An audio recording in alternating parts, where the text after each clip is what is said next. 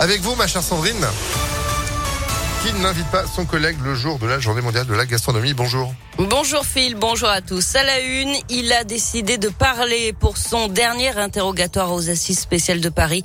Salah Abdeslam est sorti du silence hier pour revenir sur les attentats de Paris en 2015, Léa Grillé.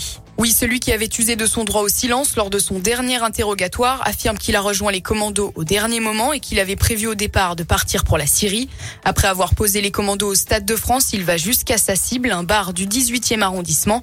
Je m'installe, je commande une boisson, je voyais les gens occupés à rigoler, à danser, je comprends que je ne vais pas le faire, dit celui qui dit avoir, je cite, renoncé par humanité et pas par peur.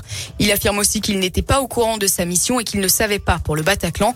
Quant à sa ceinture explosive qui n'aurait pas fonctionné. Il reconnaît un mensonge raconté à ses amis venus le récupérer après les attaques pour le ramener en Belgique. Et l'interrogatoire a été arrêté hier vers 20h. Il doit reprendre aujourd'hui dans l'après-midi. On a frôlé un drame hier après-midi sur l'A6. Un automobiliste a pris l'autoroute à contresens sur quelques kilomètres. Ça s'est passé vers 15 heures. La voiture a franchi la barrière de péage de Lima en direction de Paris. Puis après quelques kilomètres a fait demi-tour sur les voies au volant une personne âgée selon le progrès qui a été interceptée par le peloton autoroutier.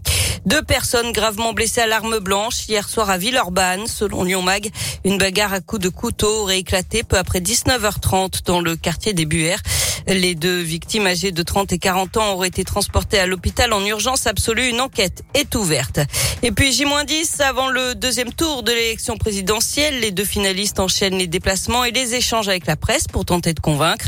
Au programme aujourd'hui, un déplacement au Havre consacré à l'écologie pour Emmanuel Macron. Marine Le Pen, elle sera à Avignon pour son premier grand meeting de l'entre-deux tours.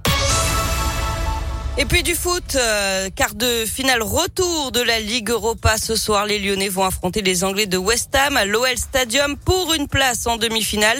À l'aller, Lyon avait fait match nul, un partout à Londres. Coup d'envoi donc à 21h. Ce sera euh, sans Lopez, Cacré, Cherki, Diomandé, ni Paqueta, forfait.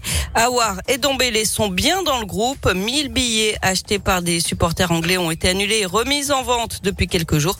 Seuls les 2800 fans de West Ham en parkage pourront venir à l'OL Stadium selon un arrêté du préfet. Et vous aussi, vous y serez. On a mis des places de côté. On va vous les offrir ce matin encore dans le Réveil Impact qui vous accompagne jusqu'à 10 Merci beaucoup Sandrine, l'info continue sur impactfm.fr et vous êtes de retour à 8h. À tout à l'heure. À tout à l'heure, 7h33.